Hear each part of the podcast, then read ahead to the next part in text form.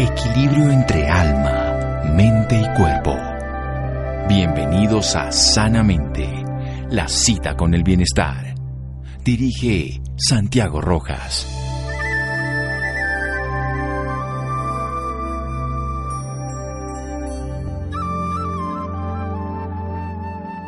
Tus fuerzas naturales, las que están dentro de ti, serán las que curarán tus enfermedades. Hipócrates. Buenas noches, estamos en Sanamente de Caracol Radio. La enfermedad del COVID-19 tiene muchas posturas. Científica, por supuesto, entender lo que ocurre a través de la infección, la respuesta inmunológica, adaptativa, inflamatoria del cuerpo, pero también tiene una visión social, lo que ha cambiado en cuanto a la economía, la forma de relacionarnos, de vivir la vida. También tiene otras que están relacionadas con muchas otras crisis emocionales, afectivas, pero también puede ser vista desde un lugar de conciencia, de una toma de conciencia ante una eventualidad que le ocurre al planeta. ¿Cómo verla con un camino? Con una persona que está buscando siempre su camino, un camino consciente. Es un maestro de meditación, ha pasado por muchos caminos como el Zen, ha trabajado sus manos como terapeuta manual, es un líder de conciencia para muchas personas. Él es Javier Uncho Burgos y lo quise invitar para que habláramos del COVID como un camino de conciencia. ¿Cómo podemos verlo de una manera en que tenga sentido, independientemente de todas las connotaciones que le podamos poner desde lo biológico, psicológico, cultural y social, desde la toma de conciencia de sí mismo? Mi querido Javier, buenas noches y gracias por acompañarnos. Buenas noches, Santiago. Gracias por la invitación y la oportunidad de, hablar con el mundo. Bueno, Javier, ¿es posible verlo, ver al COVID como un favorecedor de un estado de conciencia, de una búsqueda de un camino? Sí, realmente el COVID es un camino de vida que ha venido a nosotros para despertar conciencia de que en este planeta no nos hemos sabido entender y sabernos ubicar. La pandemia la generó fue el hombre, porque no sabe vivir sobre la tierra.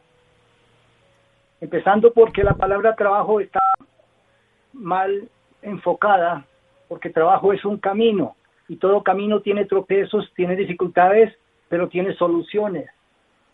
Solamente hay que saber entender que no es cuestión de ni mal ni de bien, esta palabra la inventa solo la mente. Cuando miramos la pandemia, medios, siempre vemos un enemigo oculto, invisible, y estamos eh, educando a todo el a todos los seres vivientes en el planeta de que es lo peor que nos ha pasado. Pero nunca tomamos conciencia de que ese ejercicio que, está mal enfocado de decir que enciérrese porque hay que protegerse, no es un encerrarse, es un recogimiento con oportunidades de crecimiento y de conocernos, de aceptar, de valorarnos, de adaptarnos, y eso se llama respeto, y eso lo da la paciencia. ¿Qué sucede? Antes de pandemia, todo el mundo corría por unos objetivos que tenemos que lograr, o sea, nuestras cinco conciencias, que son nuestros cinco sentidos, siempre están apuntando hacia afuera, pero nadie se ha puesto a pensar que hay que educarlos para que apunten y enfoquen hacia adentro. Y así logramos algo diferente en nuestra existencia. Cada uno de nuestros sentidos está siendo manipulado por el sexto sentido que es la mente y cuando, no alcanzas a ver un carro cuando ya lo juzgas que es un carro. No alcanzas a, escuchar un ruido cuando ya estás juzgando. La, la mente es un obstáculo de crecimiento de, las, de estas cinco conciencias. Cuando logramos reeducar y poner nuestra mente en una posición neutral, le permitimos a cada una de estas conciencias o a cada uno de estos sentidos girar y mirar hacia sí mismo para aprender de nosotros mismos. Cuando, cuando logramos esto, entramos a una séptima conciencia que es el vacío y el amor. Muy bien, Javier, está excelente. Voy a hacer un pequeño corte porque quiero que desarrollemos esa idea y desarrollemos una posibilidad dentro de este camino que maravillosamente nos ha descrito Javier. Seguimos aquí en un momento en Sanamente de Caracol Radio. Síganos escuchando por salud. Ya regresamos a Sanamente. Bienestar en Caracol Radio. Seguimos en Sanamente.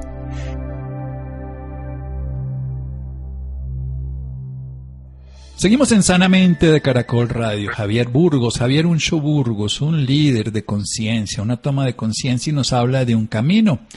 Él ha trabajado precisamente su propio camino. Es consciente de que no sabemos vivir como humanidad.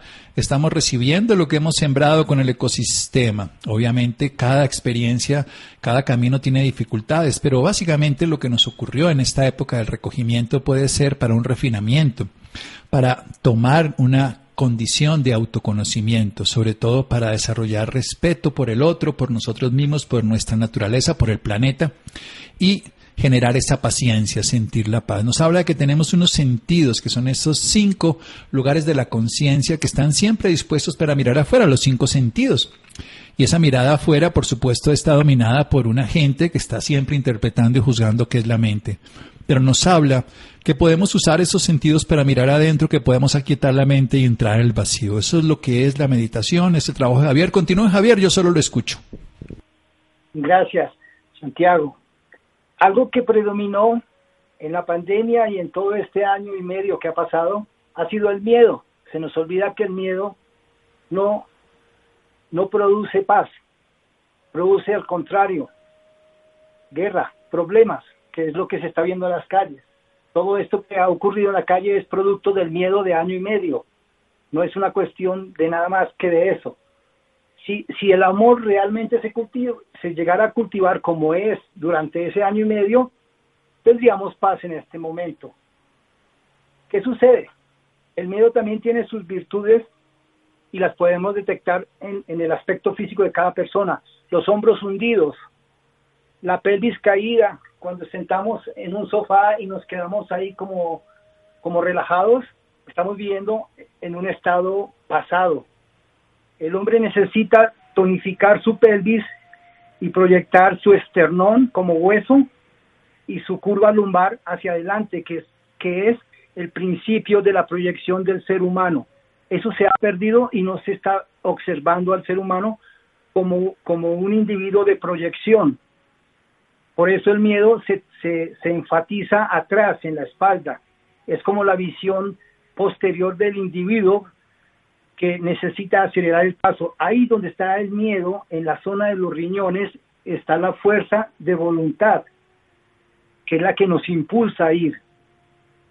Este año y medio la gente que se tuvo que, que, recoger, refugiarse en sí mismo, tuvo un proceso de, de conocerse con su entorno en casa, que siempre era secundario a lo que se hace a diario en el impulso de la búsqueda.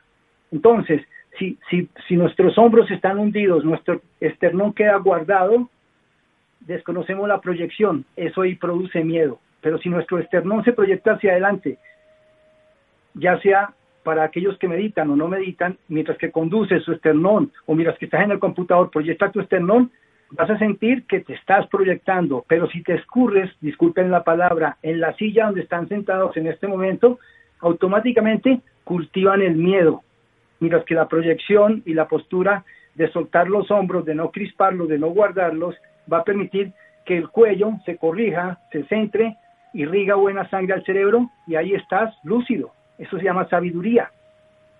Esa es la posición física de las virtudes como el miedo se convierte en proyección y en amor. Genial, genial, porque esa postura de la pelvis que nos está contando, donde tenemos esa lordosis fisiológica en castellano, que es esa C invertida en la columna lumbar, precisamente nos permite proyectarnos hacia adelante. Esa, ese pecho que lo tienen las palomas, para que lo tengan claro, entonces esternón va hacia adelante, estamos yendo, poniéndole el pecho a la brisa, estamos yéndonos hacia adelante. Soltamos los hombros y no los estamos recogiendo, y entonces vamos hacia adelante, y ese temor que es incapacidad, frustración, y que luego nos lleva a defensa y por, por lo tanto hostilidad, se convierte en creatividad y en amor. Continúe, querido Javier.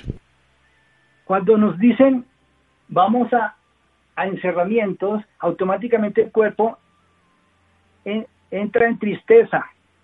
Sus palancas que son tan valiosas, su programa celular que es siempre de proyección, o sea, al nacer fetal, es el camino, es la expansión, entonces la palabra encerramiento es como no tener inconscientemente la posibilidad de crecer. Por eso el miedo se, se manifestó, el ego se, se, alborota y, automáticamente eh, vemos un enemigo invisible.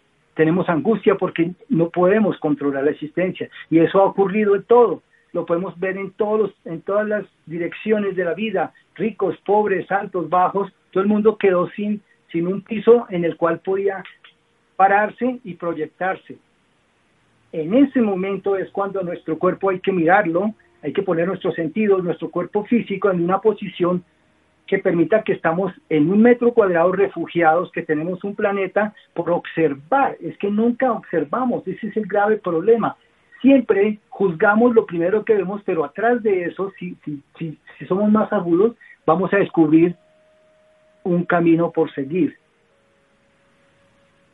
Observar, pero eso es... Pero bueno, usted dijo una, una cosa muy interesante, un metro cuadrado, o sea, nosotros en un pequeño espacio de nuestra condición ahora de confinamiento, lo que sea, podemos hacer mucho. Cuéntenos un poquito más de esa historia. En este momento eh, estoy en un metro cuadrado, que es un cojín delgado, que me da un metro, y desde aquí tengo que ver el mundo. Pero el mundo no siempre es, es lo que nos imaginamos algo que escribí aquí para compartir con ustedes, el sufrimiento nos permite descubrir el amor, no hay otra manera. No hay que, no hay que enfrentar las dificultades, solo hay que verlas en profundidad. Eso lo escribí porque no quería que se me escapara en, en la conversación con el médico Santiago, simplemente. Porque ahí está el metro cuadrado. Un metro cuadrado es un lugar poderoso, es el templo de cada uno de nosotros. Por eso cuando nos dicen, quedémonos en un espacio o esta es tu oficina y en esa oficina tienes que crear tu imperio. ¿Sí? El consultorio que tú manejas es tu templo. Por eso allí llegan personas y se pueden curar solo con estar en el sitio. No se necesita más porque todos los días lo estás potencializando con el amor que cultivas ya sea estudiando, ya sea en este momento en la entrevista, ahí tienes poder. Es la energía del lugar que ya cumple una función y simplemente son cosas materiales. Eh, el, Jesús que colocas o el caso del que le gusta el Buda, cual sean las imágenes que coloques para potenciar el lugar, un día, así no estén las imágenes, ya realizaste la trascendencia de tu vida ya tienes camino interior en tu entorno y hasta viaja contigo en el avión cuando tienes que ir a una conferencia. O cuando alguien llama y pide una cita para un tratamiento de terapia manual, como decías tú, yo pido que sea la misma persona porque primero necesito saber cómo respira, cómo piensa, para dónde va, porque yo también estoy invirtiendo mi energía con recibir una persona. Es un gran encuentro el que tenemos que realizar. Cuando nos dicen hay que refugiarnos en casa, perfecto. Yo sé que usar un tapabocas trae unas limitaciones. ¿Cuáles? El movimiento anteroposterior y el movimiento de comunicación. Son movimientos que nos da la embriología para descubrir qué vas a hacer en este planeta cuando naces. Son cinco movimientos básicos. Los da la embriología y hay que estudiarlos desde allí. Cuando coloca el tapabocas, el no, el no poder oler estás quitando tu objetivo a donde vas. Cuando tienes algo en la boca, estás limitando la comunicación. Pero este es un ejercicio creado por el hombre que necesitaba potencializar esos dos movimientos embriológicos porque se estaban perdiendo, porque estábamos corriendo por el planeta muchas veces sin, sin objetivo claro. Solo perseguíamos el externo, pero nunca nos imaginamos que hay un interno que tarde o temprano va a llegar con nuestra edad con nuestra enfermedad, con nuestras limitaciones, y que ahí tienes un potencial. Es algo supremamente importante. Algo que no se puede olvidar. ¿Qué recomiendo el tapabocas? Cambiarlo cada dos horas, como lo dijo este gran hombre médico, eh, fisiólogo, premio Nobel en 1935, después de la pandemia de 1918. Cambiarlo porque nuestro propio dióxido de carbono nos va a intoxicar, producir acidez y va a afectar el programa celular. esto lo dijo este hombre en esa primera pandemia de hace 100 años, que, casualmente por eso fue premio Nobel. Entonces, ¿qué es recomendación? Es un, puede ser una incomodidad el tapabocas, pero también es un momento de potencializar estas dos energías que nos da la vida, de que la comunicación, ese movimiento de bilateral y ese movimiento antero-posterior de búsqueda, que están los pulmones puestos, que no puedes respirar, hay que potenciarlos y redireccionarlos. Es un ejercicio, el obstáculo del tapabocas es para eso. ¿Cómo te vas a proyectar en la vida? Vas a valorar cuando te lo llegues a quitar de nuevo. Te vas a parar donde es. Por eso tiene, un, tiene unos valores el COVID. bueno, sí.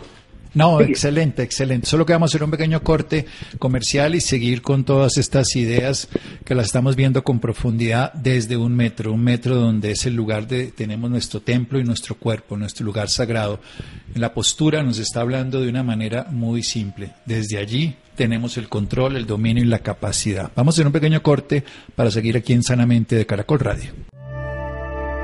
Síganos escuchando por salud.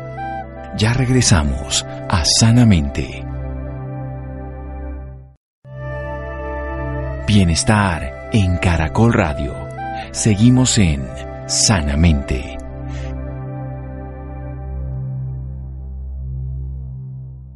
Seguimos en Sanamente de Caracol Radio con Javier Uncho Burgos, un buscador de la conciencia, un líder de meditación, un terapeuta, que además nos integra conocimiento y sabidurías orientales, como puede ser el sasen. Desde allí también construye todo un movimiento de transformación desde la postura del cuerpo, desde las técnicas manuales, del manejo también de la atención y de la mente. Y nos habla de llegar a ese lugar a través de los sentidos, pero los aquietamos porque está en la mente para llegar a que encontremos ese amor que es el contrario de ese temor. En ese temor nos hundimos, nos recogemos y nos volvemos después violentos. El conflicto, la guerra, Todas las crisis vienen de los problemas del miedo. El miedo hace que nos defendamos y agredamos. En cambio, el amor hace que nos incluyamos como parte de una humanidad mayor. Pero desde un metro cuadrado podemos estar. Ese es el futón donde él se sienta, donde él se coloca para hacer su meditación, su reflexión, su espacio de interiorización y su vacío donde se conecta con la totalidad.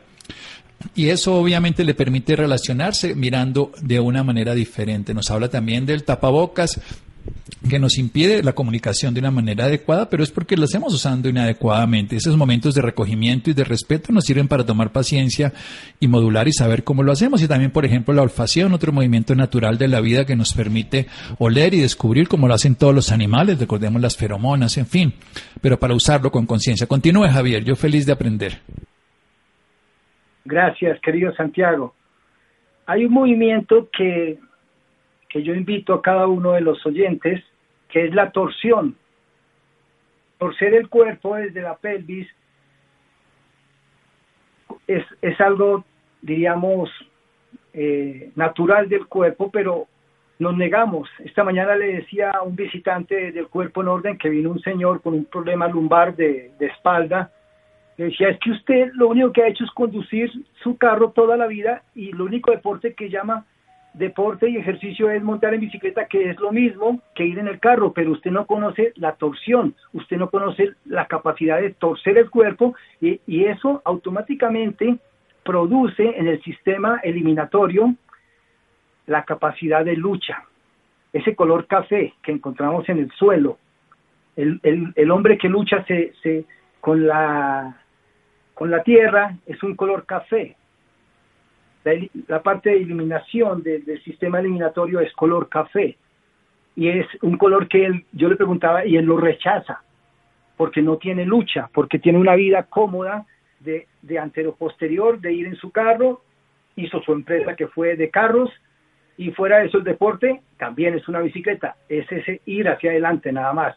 No se dan la oportunidad de torcer, cuando su cuerpo despierta y se quiere torcer o cuando está empezando al proceso de dormir, si usted siente el cuerpo se tuerce, va de un lado para otro, pero cuando se levantan de súbito, no, no producen lucha, no producen buena eliminación. Ahí es clave. Aprovechen esos momentos de recogimiento para torcer su cuerpo para que el sistema eliminatorio funcione correctamente y ahí también el miedo, en la medicina china, el miedo está en, en la vejiga y en el riñón. Si tenemos buena torsión, tenemos buena eliminación, y el miedo también allí va a salir de nuestro cuerpo. Ese es el otro punto clave de esos cinco movimientos que nos generó la embriología, que nos dio. Bueno, entonces ir para adelante desde el amor y no desde el miedo y torcernos para ser capaces de ser flexibles y adaptarnos o no tengamos que cambiar. ¿Qué otro movimiento? Cuéntenos más. Eh, esta torsión eh, desde el plano psicológico es la lucha, la capacidad de lucha. El, el otro movimiento que es, hemos visto movimientos eh, periféricos. el otro, los otros dos movimientos son medular estático, que son los dos primeros momentos en la primera semana de la biología, es el ascendente en sentido opuesto a la fuerza de gravedad, es el sistema nervioso que está conectado con la visión, con el sistema visual. Es un movimiento de inteligencia. Cuando pensamos o cuando escuchamos ruido y estiramos como una antena la cabeza, ahí pensamos, ahí deducimos. Los grandes hombres pensantes tienen ese perfil. Y de allí, en descendente, por el mismo lugar medular, baja el sistema reproductor que tiene que ver con el tacto. Cuando tocamos, estamos viviendo el, el, sentido del amor desde el plano de, ese proceso de, de nacer, de reproducir, y es ese color violeta que se usa inconscientemente en la religión, en la espiritualidad. Por eso los seres espirituales de, místicos terminan siendo grandes sanadores porque desarrollan ese, ese movimiento que encierra la pelvis y que la guarda y que se vuelve meditativo. Pero es el mismo de, de creación, de traer una vida al mundo. Son dos movimientos medulares, la inteligencia, sistema nervioso, y el sistema reproductor, amor, que están guardados por la médula ahí completamos cinco movimientos de los que hemos conversado.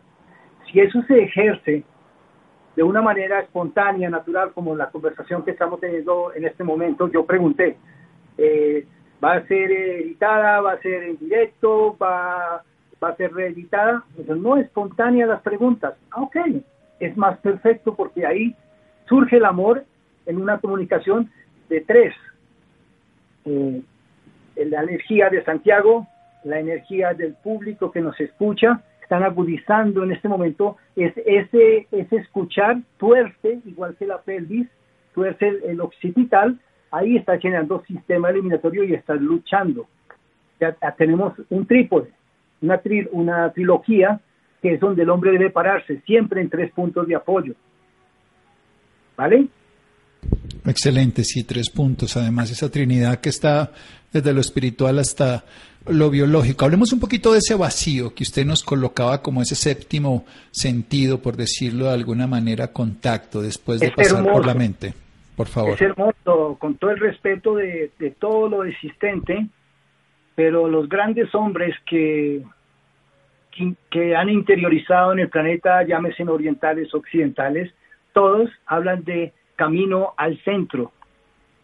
Cuando, cuando inconscientemente te recoges, eh, eh, cultives una postura física o no la cultives como en tu meditación, cual sea, a veces la puedes hacer caminando, otras veces sentado, otras veces te aíslas, otras veces te, te vas a, a un lugar de mucho bullicio y, y, puedes estar contigo dentro del ruido externo, inconscientemente estás, estás cultivando tu centro, estás proyectando. Por eso hablaba de que el esternón debe ir adelante. En Oriente, la palabra que, koketsu quiere decir esternón, pero para ellos es el kagino kokoro, es la llave del corazón. Y, y la, la, etimología de la escritura es un aljibe donde baja un hombre de cabeza que tiene que ir al fondo, rescatar una llave y volver a salir. Ese es el esternón, algo que se proyecta, algo que quedó allá al fondo y usted lo saca, lo proyecta y de ahí se abre la vida. Por eso es tan valioso porque ahí enderezas ese espiral que es el corazón. Si, si tú miras la anatomía del corazón físico, es una espiral, es un músculo en espiral si lo desarmas. ¿Mm? Puedes ver el libro de, de que se llama Humana Corazón Humano o Cósmico Humano, es, ahí habla perfectamente sobre ese tema. Es mágico como el corazón hay que saberlo llevar siempre en el centro para que pueda irradiar amor. Pero si, si lo dejas gladiado o muy arriba o muy abajo, vas a tener eh, dificultades para entender el amor, para descubrirlo, te lo vas a negar, lo vas a prohibir. Desde el mismo plano físico estoy hablando. La posición de, de nuestro corazón siempre hay que cultivarla para que pueda salir y liberar amor. No podemos quedarnos eh, allí como perdidos, por eso se llama ese kagino kokoro, esa llave del corazón, hay que cultivarla, tú abres una puerta, no es que el mundo no te envíe amor, siempre si estás en tu centro, en tu autonomía, y no vives de ese bien y mal a toda hora es que me fue bien, me fue mal, sino que te mantienes en tu autonomía, en tu centro, en tu metro cuadrado, estás cultivando tu centro. Y no hay que ir a buscar, hay que esperar que arribe a tu vida las cosas. No hay que desesperarse. Esa es, esa es la forma con que comparto tanto el tratamiento físico como el tratamiento espiritual con las personas que, que la vida me envía. Yo espero, es como cuando voy a tocar el cuerpo, yo no tengo que ir a tocar puntos ni nada, tengo que esperar el llamado del cuerpo. No soy yo el que me voy a imponer en el tratamiento. Eso es muy bello, sí. Además, uno es el que puede definir y mantener esa vida. ¿Cómo lograr en esos procesos en que la mente está desbordada, está enfocada siempre hacia afuera, está preocupado por el que pasará, está en una búsqueda y una lucha permanente, llegar a ese vacío donde cambia toda la perspectiva, donde nos integramos con la totalidad? Bueno, los que han tenido oportunidad de meditar, cual sea el método, esto no hay un método especial, la palabra especial para mí no existe, o todo es especial o nada es especial, punto, así soy de, a veces de, de, exigente. Cual sea el método, mientras que esperes, llegará. Si sigues empujando, vas a retrasar el proyecto. En, la, en una meditación de sonido, como puede ser hablar, también lo vas a lograr. En una, en una meditación corporal física así puesta, también lo vas a lograr. En una caminante, también lo vas a Inconscientemente cuando te vas, te sales a caminar, estás meditando. Cuando haces tu oración, cual sea, ahí te estás conectando. Algo muy bello que alguna vez escuché por allí en una visita, que los monjes oraban porque con la música se conectaban a Dios. Pero cuando estás en esa oración, si sabes esperar, no interrumpes la conexión. Si te llenas de ansiedad, es como si se cortara la comunicación. Hay que saber pararse en, su propio centro, que todos tenemos esa capacidad, y saber esperar. Saber esperar, y eso es lo que nos está pidiendo precisamente en este momento la pandemia. La gente quiere que se acabe, pero no sabemos realmente cuándo vaya a pasar esto. Lo que sabemos es qué podemos hacer con nuestra vida. Así como nos dice Javier, en un metro cuadrado, ese lugar podemos encontrar nuestro templo, podemos ver los problemas con profundidad y no simple y llanamente quedarnos limitados, podemos encontrar esa conexión con la totalidad, usar los sentidos no solo para afuera, sino para adentro y cambiar nuestra postura corporal. Un último minuto, Javier, antes de que nos dé sus datos profesionales o si alguien quiere contactarlo de alguna manera. Bueno, primero agradecer de, del canal que, que me permite expresar lo vivido y lo que siento en todo momento. Eh, este, este regalo que yo sé que ha producido dolor en, en nuestras vidas, en nuestros seres cercanos que ya no están, no olvidemos que si un ser cercano ya no está, es porque a través de ese ser cercano podemos ver el valor de la vida, no, es pérdida. Un ser que ya no está, nos está dejando un ejercicio y un legado que es que hagamos bien las cosas. No olvidemos que la gripa no es para todo el mundo. De cinco que están reunidos, uno tiene gripa y de pronto otro la vive y tres no. Esa es la gran interrogante. El cuerpo de quien recibió la gripa la pidió, En, el idioma japonés, kase es gripa, es viento. La palabra kase es viento, es un viento. Hay que saberlo asimilar. Y si el ejercicio es fuerte y nos ha hecho llorar, sufrir en nuestro cuerpo, nos ha limitado la respiración, es simplemente que debemos conducir mejor nuestras vidas. Todos los días tenemos que ordenarla, tenemos que unificarla. Si nos toca muy fuerte la vacuna o, nos toca muy fuerte el COVID, que es lo mismo, simplemente es porque nosotros no tenemos nuestro cuerpo unificado. Muchas veces no tenemos conciencia ni siquiera de saber sentarnos a comer, comemos como de afán, de carrera, y eso hace que el cuerpo tenga ya un desorden y por eso este ejercicio que está viviendo el planeta. De acuerdo, este ejercicio del planeta como toma de conciencia, con paciencia, con respeto. Javier, ¿dónde lo pueden ubicar? Bueno, yo creo que el que me necesita encontrar se tiene que esforzar. Y si le damos fácil las cosas, no va a valorar lo que, lo que, lo que le va a enseñar buscarme. Dejémoslo así. Bueno, Javier Burgos, exactamente, dejémoslo así, Javier Uncho Burgos, y el que lo quiera lo va a buscar. Me gusta y va a valorar y va a valorar lo que encuentre pero si le damos los elementos a lo mejor no va a valorar nada sino simplemente va a ser un curioso bien me parece bien Vamos a dejarlo así. Muchas gracias, Javier. Hemos aprendido de todos estos cinco sentidos, cinco movimientos de la conciencia, de un sexto que es la mente y sobre todo un séptimo donde está el amor y el vacío. Hemos dado cuenta del temor como generador de guerra y el amor como conciliador y transformador de paz. un abrazo, Javier. ¿Puedo decir algo más? Por favor. Quiero, quiero dar gracias que en 1990 usted eh, abrió su corazón y sus puertas físicas para que yo me diera a conocer en esta parte del mundo y todos los días agradezco mucho ese instante y ese momento. usted fue mi gran manager de vida, entonces gracias por estar ahí siempre, aunque poco nos vemos, ¿vale? Javier, ha sido un honor, yo lo conocí y valoro y valoré en su momento pues todo lo que tenía y lo que ha dado para tantas personas y me disfruto cada vez que lo puedo escuchar y aprender y que muchos más lo sigan haciendo. Este es un medio simplemente para que otros lo conozcan. Un abrazo muy grande, querido Javier. Bendiciones para ti, tu familia, todas las personas que te buscan y sigue tu camino, que sé que es un gran camino, ¿vale? Todos estamos en este camino. La idea es que aprendamos a hacerlo de una manera amorosa y respetuosa. Un abrazo y muchas gracias. Un abrazo, bendiciones para todos. Seguimos en Sanamente de Caracol Radio. Síganos escuchando por salud. Ya regresamos a Sanamente. Bienestar en Caracol Radio. Seguimos en Sanamente.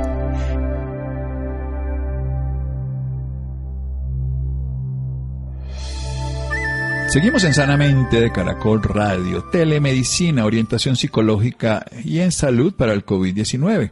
Por supuesto, se puede hacer medicina a distancia y se puede ayudar a muchas personas. Laura. Muy buenas noches Santiago para usted y para todas las personas que nos sintonizan a esta hora. Claro que sí Santiago, esto permite establecer una comunicación entre paciente y médico para intercambiar datos y hacer un diagnóstico y tratamiento. Por esta razón en la noche de hoy nos acompaña Claudia Moreno Peralta, ella es enfermera máster en gestión y dirección de servicios de salud, especialista en gerencia en salud ocupacional y líder del modelo de atención y red asistencial de Positiva Compañía de Seguros. Claudia, muy buenas noches y bienvenida sanamente de Caracol Radio. Muchas gracias, Laura. Muy buenas noches a todos. ¿Cómo han estado? Bueno, Claudia, para empezar, cuéntele a nuestros oyentes de qué se trata la telemedicina.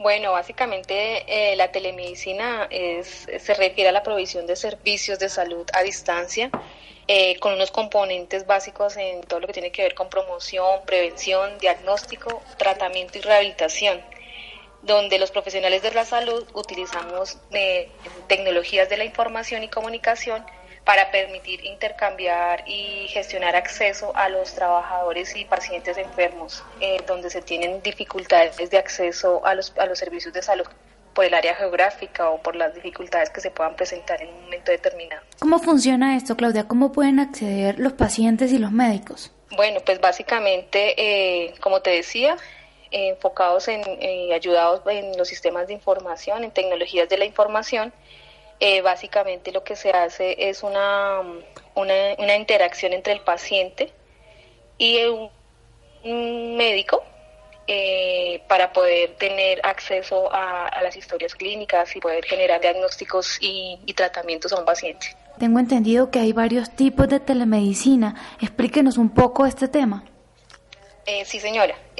los servicios de telemedicina están regulados bajo la resolución 2654 del 2019 en el Estado colombiano. Y básicamente lo que nos habla es de cuatro tipos de telemedicina. Hablamos de telemedicina interactiva, telemedicina no interactiva, telemedicina de experticia y telemonitoreo. Estas categorías básicamente lo que nos llevan es a permitir hacer eh, mediante los especialistas conceptos médicos, realizar diagnósticos. Eh, hay unos que son muy específicos a un tema de orientación médica mediante videochat, como te decía, los temas de promoción y prevención. Y básicamente lo que busca esto es una interacción entre el paciente y el médico que básicamente eh, pueda llevar a, a generar un, en tiempo real eh, una emisión de un concepto, un diagnóstico y un manejo de la necesidad que tenga el paciente médicamente. En estos momentos específicamente, ¿quiénes se benefician, quiénes están beneficiando con esto? Bueno, básicamente el paciente, las personas que están distantes de centros médicos, eh, ahorita con toda esta parte del COVID, eh, donde nos debemos eh, salvaguardar nuestra, nuestra integridad eh, y permitir y garantizar que los tratamientos médicos de algunos pacientes que venían en ese, en ese proceso, pacientes crónicos, de manejos de pacientes crónicos, puedan acceder a esta prestación de servicio y no interrumpir sus tratamientos médicos. ¿Por qué es tan importante en estos momentos que utilicen esta herramienta? Sí, efectivamente, cuando tenemos una premisa tan importante de distanciamiento social entre las personas por el riesgo que hay de contagio de COVID-19, la telemedicina se convierte en una de las alternativas para dar respuesta a los requerimientos médicos que pueda tener la población. Mediante los procesos de telemedicina eh, podemos continuar, dar continuidad a los tratamientos farmacológicos, especialmente, como te decía, de poblaciones vulnerables, eh, que son los que están más expuestos al riesgo de contagiarse por esta enfermedad hacer lectura de exámenes médicos, eh, en los temas de orientación tener acceso a servicios como orientación psicológica, a tener información en salud de cómo, de bioseguridad para no contagiarse de una enfermedad como el COVID. Esa es, esa sería una, una, respuesta. Bueno, y ya para finalizar, ¿qué mensaje le deja a todos nuestros oyentes? ¿Qué mensaje?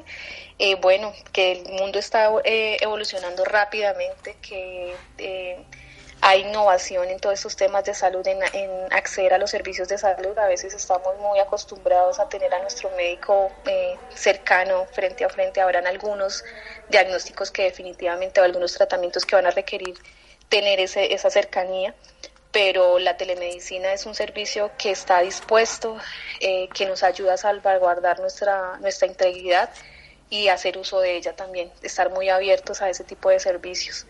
Eh, en el caso que se presente o tengan acceso a este tipo de servicios, estar, eh, colaborar mucho con la consulta, responder muy concreto las preguntas que les hace el especialista en salud y, referirse pues a la sintomatología que puedan tener para eh, garantizar que los diagnósticos y los tratamientos que le puedan dar este tipo de especialistas sean lo más acertados posible.